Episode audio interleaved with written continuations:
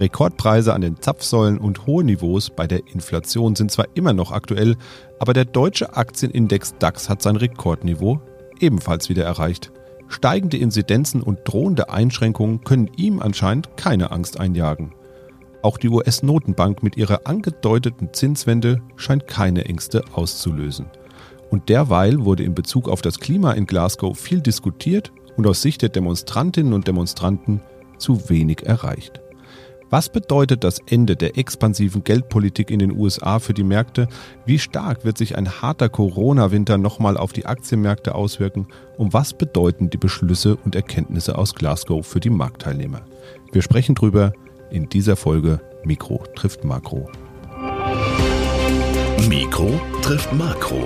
Das Finanzmarktgespräch der DK Bank.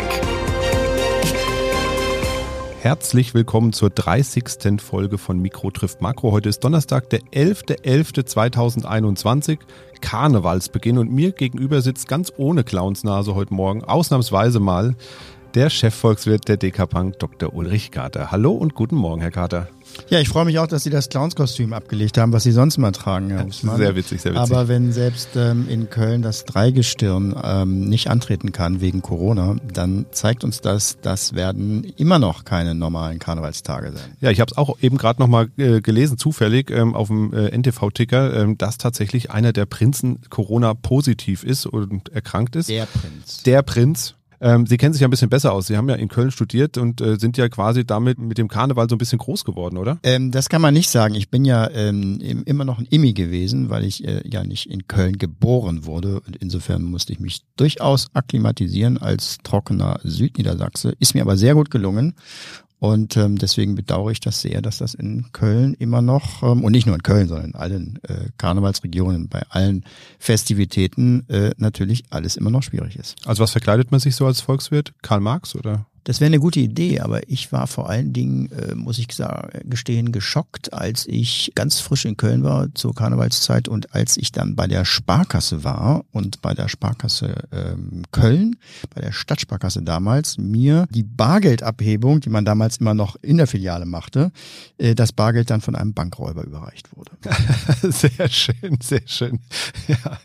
Ja, letztes Mal hatten wir ja Jahrestag, dieses Mal zum dritten Mal eine glatte Zehnerfolge. Am Ende, Herr Dr. Carter, sitzen wir hier regelmäßig und machen das. Könnte passieren, oder?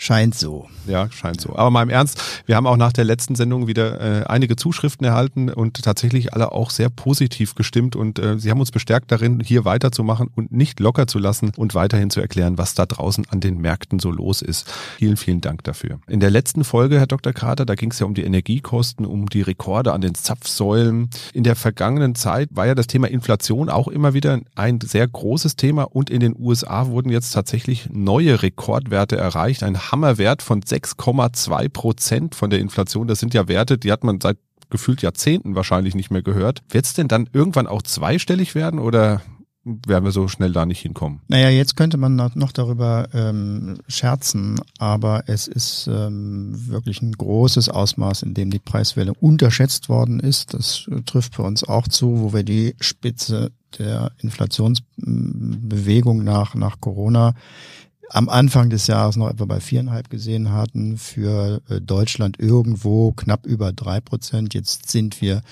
in Deutschland äh, bei viereinhalb Prozent, in Amerika über die sechs Prozent gestiegen, dass man sich bei derartig extremen Ausschlägen von Konjunkturindikatoren äh, und, und, und auch Inflationsindikatoren um zwei, drei, vielleicht auch vier Prozentpunkte irrt. Das ist auf der anderen Seite auch nicht außergewöhnlich, denn solche Ausschläge sind äh, durch die Modelle eben nicht ab, abzudecken. Normalerweise ist zumindest vom zeitlichen Muster her der November der Hochpunkt gewesen, aber auch hier muss man Fragezeichen dran machen, denn ähm, vor allen Dingen die Energiekosten können durch einen kalten Winter noch weiter steigen.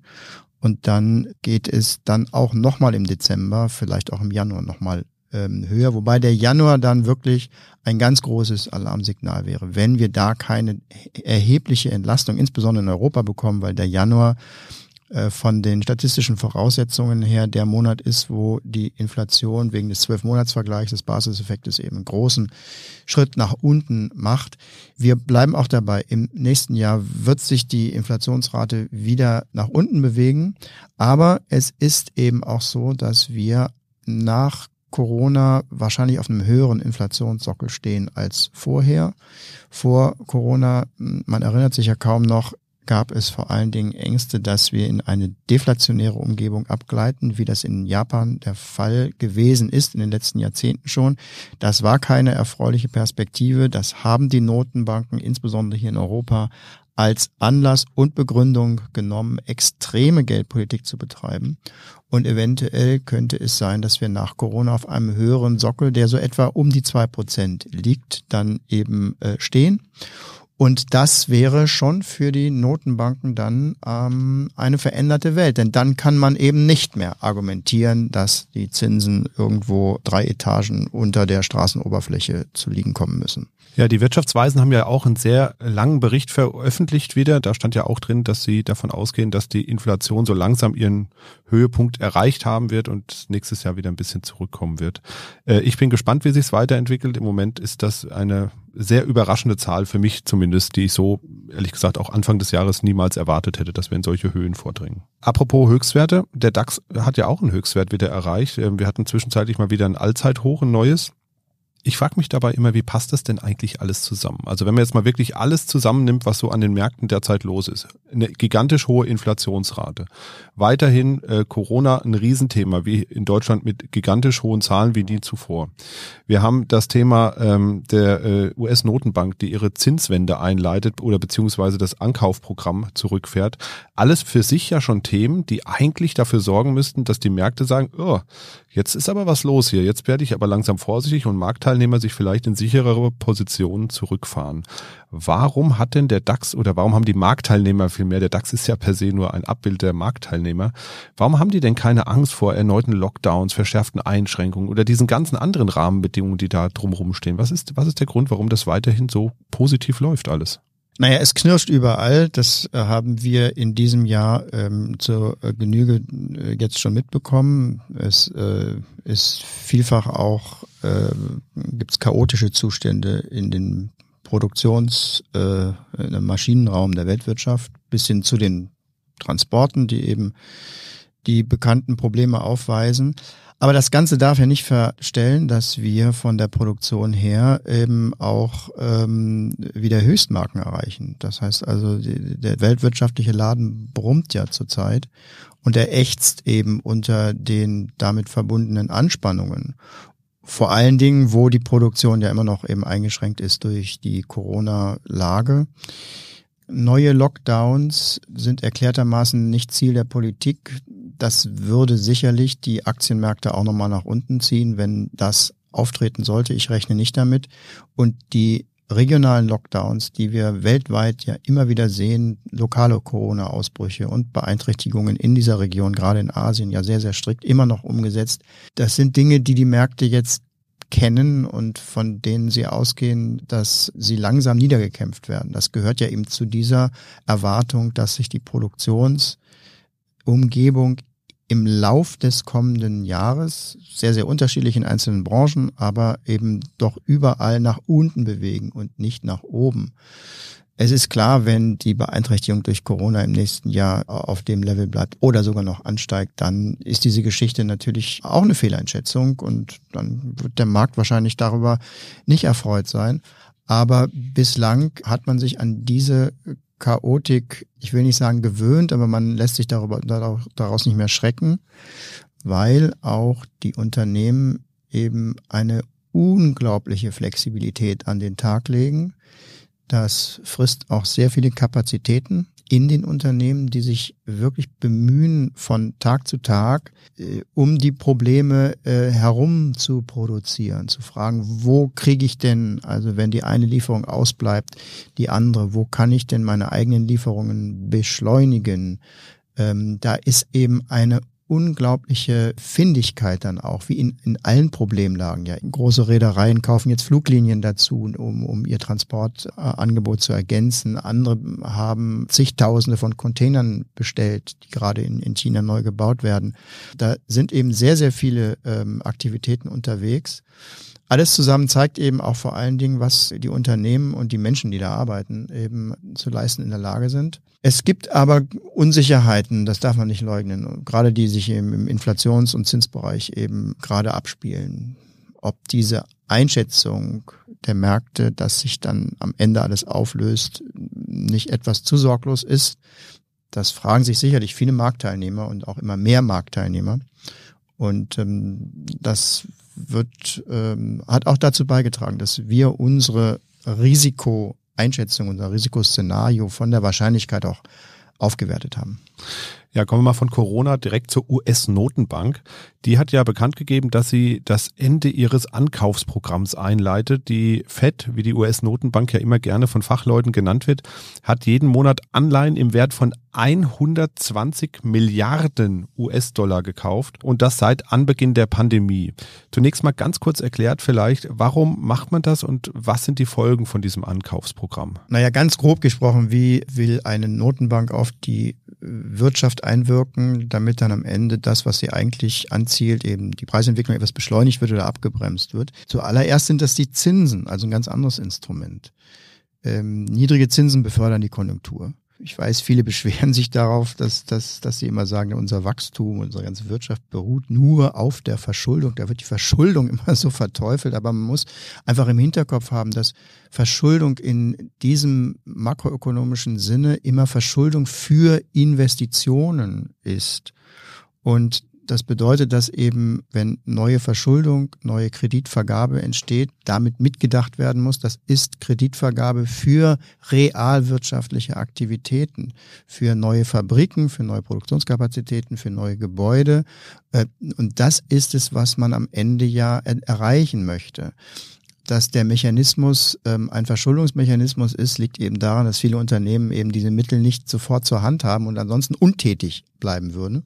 Und Verschuldung ist auch nicht ungefährlich, das will ich damit auch nicht sagen. Es gibt auch sehr viele Verwendungen und Richtungen, die dann in die falsche gehen und zu viel Verschuldung ist natürlich problematisch, ganz klar. Aber diese Verteufelung von Verschuldung, dass alles ganze System auf der Verschuldung beruht, ähm, kann ich nun nicht nachvollziehen. Und so ist eben die Wirkungsweise bei den Notenbanken so, dass sie die Kreditvergabe durch niedrige Zinsen ähm, anregen wollen und damit das Wachstum nach oben bringen wollen, wenn es eben in die expansive Richtung gehen soll.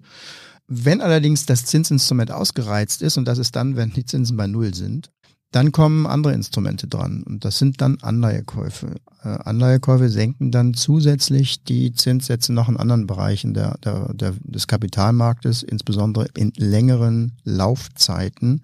Man macht dann das Sparen nicht nur beim Sparbuch durch Nullzinsen unattraktiv, sondern eben auch bei, bei ähm, Staatsanleihen beispielsweise. Und das hat zur Folge, dass die Anleger dann eben keine Staatsanleihen kaufen, sondern andere Wertpapier kaufen, Anleihen und Aktien kaufen.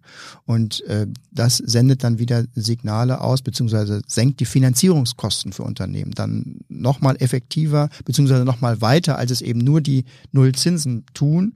Und ähm, der Hintergedanke ist eben auch hier äh, die Aktivität anzuregen, indem die Finanzierungsbedingungen verbessert werden. Und das erreicht man eben nach dem Zinsinstrument, dann eben mit dem nächsten Instrument, den Anleihekäufen. Nun hatte ich aber immer verstanden, ich habe ja auch eine volkswirtschaftliche Ausbildung genossen im Rahmen meines Studiums, zumindest in den Basisaussagen, die man so mitnehmen kann da noch. Und ein bisschen was weiß ich sogar noch. Und ich habe immer verstanden, und das war das auch, was ich jetzt aus der Berichterstattung der letzten Monate und ja, man kann fast sagen Jahre mitgenommen habe, wenn diese Anleihe-Ankaufprogramme dann mal enden, dann werden die sich natürlich auch oder wird sich dieses Ende auch irgendwie auf die Aktienmärkte auswirken. Mutmaßlich negativ, weil natürlich ähm, nicht mehr so viel Geld reingepumpt wird in äh, Staat und Wirtschaft und damit die Aktienmärkte wahrscheinlich sagen, oh, jetzt müssen wir ein bisschen vorsichtig sein und mal schauen, ähm, wie geht's denn da weiter? Werden wir überhaupt noch so viel Liquidität haben, um die ganzen Investitionen, die da vielleicht noch anstehen, zu stemmen? Können die Unternehmen sich das leisten? Also man geht eher auf eine vorsichtigere Seite.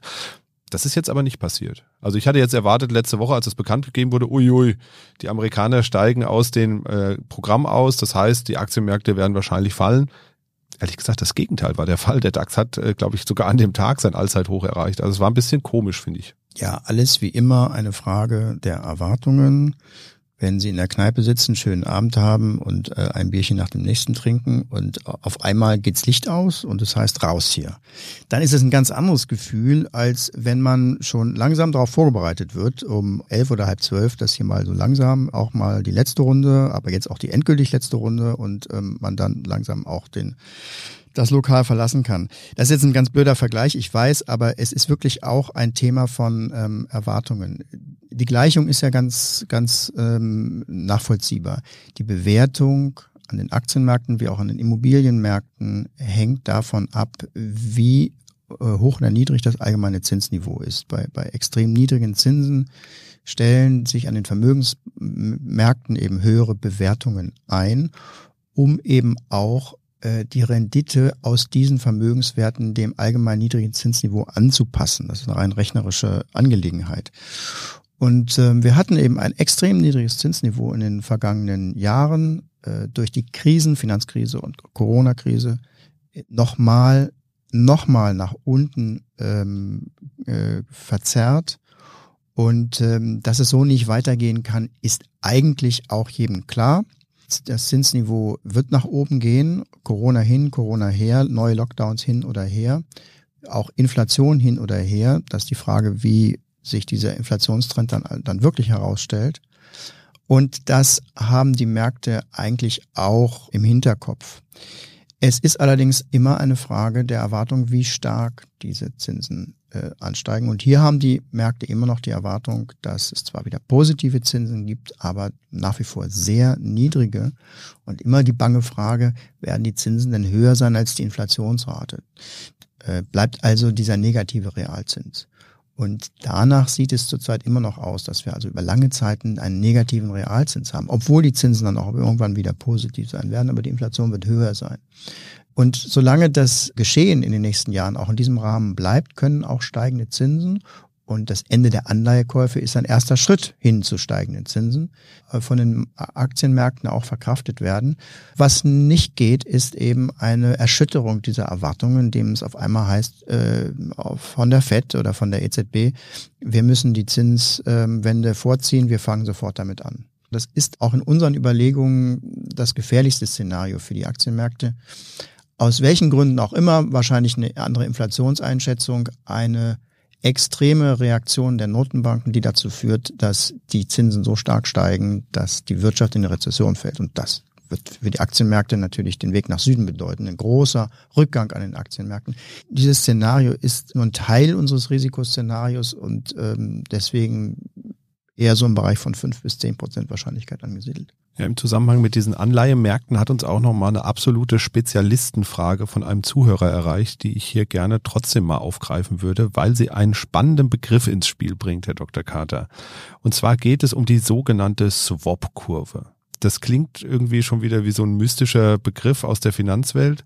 Vielleicht bringen Sie erstmal ein bisschen Licht ins Dunkel. Was ist denn diese Swap-Kurve und was sagt die genau aus?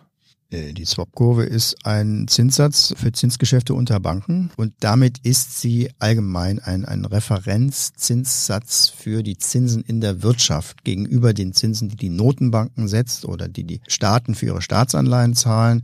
Wenn man sich fragt, was muss denn die Wirtschaft so als Orientierungszins zahlen, dann nimmt man die, den, den Swap-Satz.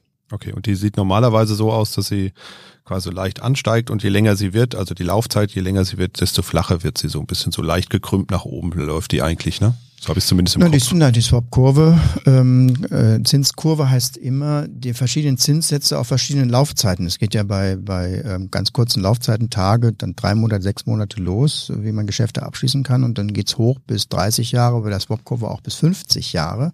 Und die verschiedenen Zinssätze, die man äh, dort zahlt, die äh, werden als Zinskurve bezeichnet und in einer normalen ähm, Zinskurve äh, werden die Zinsen immer höher, je länger die Laufzeit ist, weil, weil die Risiken steigen, je länger man eben das Geld weggibt. Es gibt aber eben auch, ähm, man spricht dann von einer anormalen Zinskurve, hm, Phasen, wo es umgekehrt ist, also wo die Langlaufzeiten sogar niedrigere Zinsen hat.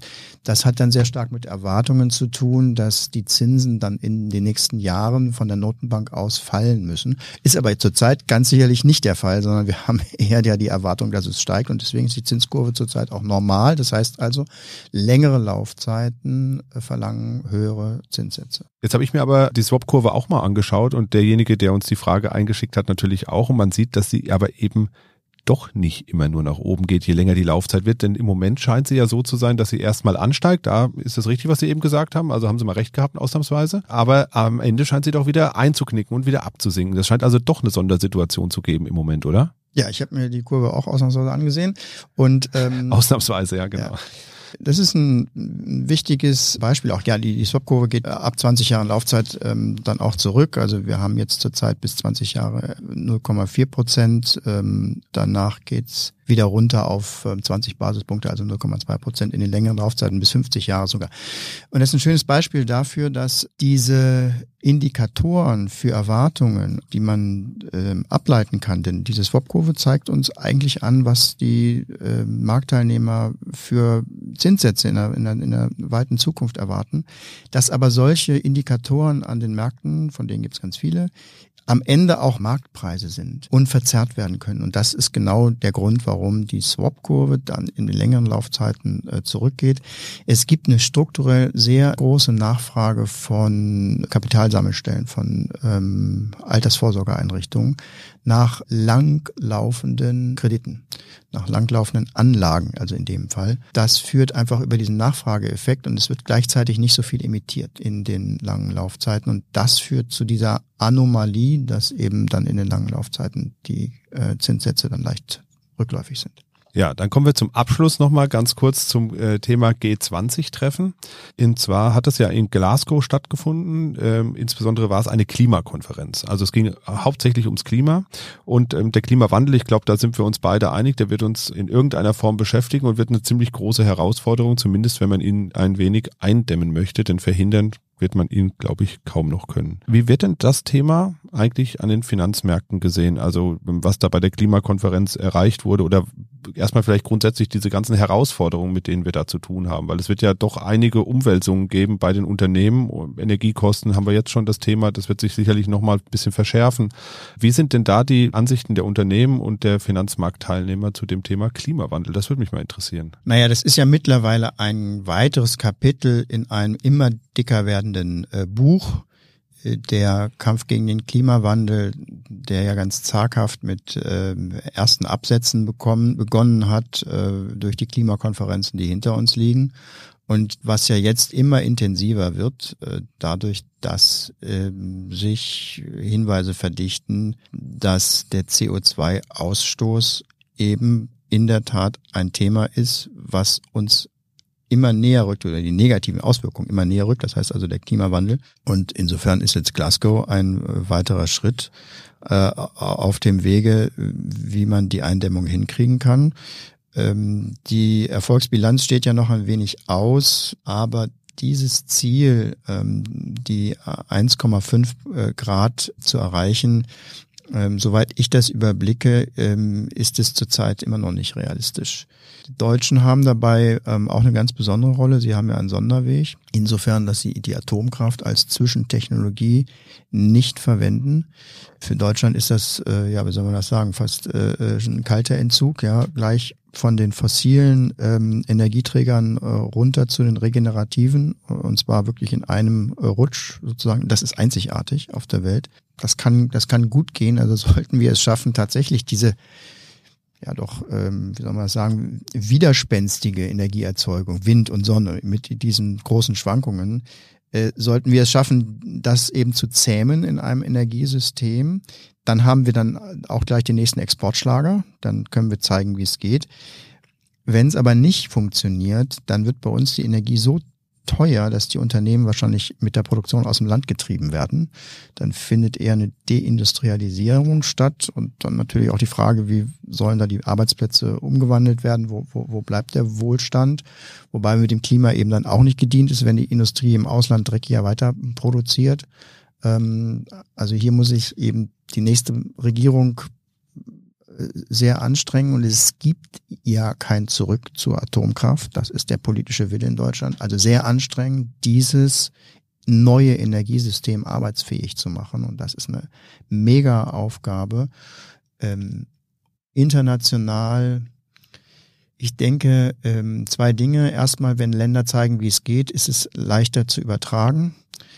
Und zweitens, in den Ländern, die es vielleicht am besten können, weil sie die meisten Mittel haben, ähm, ist es eben wesentlich äh, bei den Bürgerinnen und Bürgern eben zu zeigen, dass es äh, notwendig ist und die Leute eben mitzunehmen, denn wir sehen ja eben jetzt, dass jeder, naja, nicht anpacken muss, aber die Folgen ja eben spürt. Und da den Konsens weiter zu behalten, dass alle an einem Strang ziehen, das ist genauso große Aufgabe.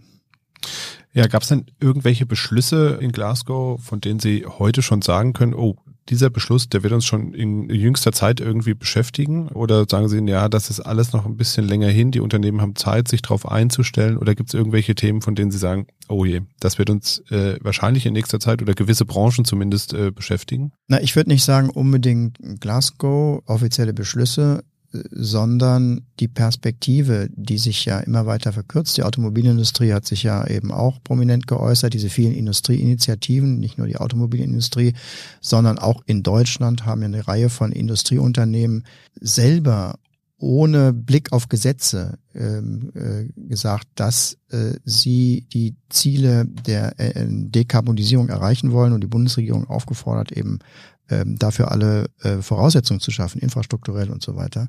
Und das heißt fürs Investieren, dass wir hier einfach ein äh, Megathema haben, was äh, jetzt nicht groß genug ist, sondern was noch größer wird.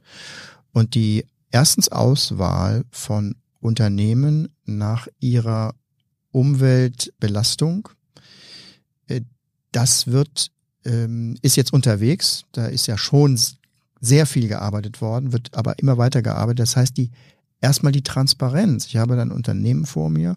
Es ist so vielfältig, dieses Unternehmen. Und ich möchte erstmal herausfinden, wie ist denn dieses Unternehmen einzuschätzen, jetzt nicht in, in, in Bezug auf die Produkte oder die Preise oder das, ähm, das Management, sondern eben auf die Nachhaltigkeit das ist ja erstmal die große Aufgabe, die erstmal geleistet werden muss, weil vorher waren diese Informationen ja einfach nicht da. Und das ist dieser erste Schritt, der jetzt in den letzten Jahren angestoßen worden ist und der jetzt auf Hochtouren läuft, das eben einzuschätzen, dass äh, wenn das dann ähm, alles ähm, dann vorliegt an Informationen, dann wird man Finanzströme eben dann auch noch effektiver, als es jetzt ja auch schon beginnt, dann auch ähm, lenken, dann auch eher weg von diesen Unternehmen. Das heißt also, es wird dann für diese Unternehmen schwierig werden. Und man hat auch ein Bewusstsein dafür, wie viel werden denn diese Unternehmen dann in Zukunft noch wert sein. Das ist ja ein ganz am Ende auch, nicht ausschließlich, aber auch ein eigennütziges Interesse, ein Unternehmen danach zu beurteilen, dass wenn es nicht nachhaltig ist, dann wahrscheinlich auch nicht mehr so viel wert ist, wie man vorher gedacht hat, als man noch eben frei CO2 emittieren konnte. Also das ist auch eine wichtige Komponente. Und die, die dritte Komponente ist, dass man zu den Unternehmen hingeht und sagt, hört mal, also wir haben mal geschaut, wie ihr da so dasteht. Müsstet ihr eigentlich selber ja auch wissen. Und ähm, jetzt fragen wir euch mal, wenn es nicht so gut aussieht, wie soll es denn weitergehen? Und wenn das Management dann keine gute Antwort hat, dann gibt es zwei Möglichkeiten. Wenn man macht Vorschläge als Finanzier, was denn zu machen wäre oder bespricht das eben mit dem, mit dem Management oder man wendet sich eben finanziell zumindest ab. Diese Beeinflussung der Unternehmen ist natürlich dann auch eine dritte Komponente von dieser Bewegung. Also das ähm, ist das Megathema äh, für die, für die Anlage und ähm, auch wir sind ja sehr, sehr stark dabei, haben äh, unglaublich viele Aktivitäten, Initiativen aufgebaut dazu, um äh, das zu begleiten und vor allen Dingen eben umzusetzen. Ja, da steht uns einiges bevor in den nächsten Jahren und wahrscheinlich sogar Jahrzehnten, denn das wird sicherlich nicht in ein paar Jahren abgeschlossen sein, diese Transformation. Also weder die Energiewende noch die Transformation bei den Unternehmen, das wird uns alles äh, viel beschäftigen. Aber das ist auch schön, weil da bleibt es auch spannend, denn auch in den letzten zwei Wochen haben wir gesehen, es ist echt viel passiert. Es gibt immer viel zu besprechen und Wirtschaft wird einfach nie langweilig. Am Ende wie immer nochmal die Erinnerung und der Aufruf, uns Fragen zuzusenden, die Ihnen schon immer und lange auf der Seele brennen rund um das Thema Wirtschaft und Finanzmärkte. Das Ganze geht ganz einfach mit einer E-Mail an podcast.dk.de. Ja, für heute machen wir dann hier zu. Herr Dr. Kater, vielen Dank für die äh, vielen Einblicke rund um äh, Wirtschaft, aber auch Nachhaltigkeit jetzt nochmal eben zum Schluss. Ich sag, machen Sie es gut und bis bald. Tschüss.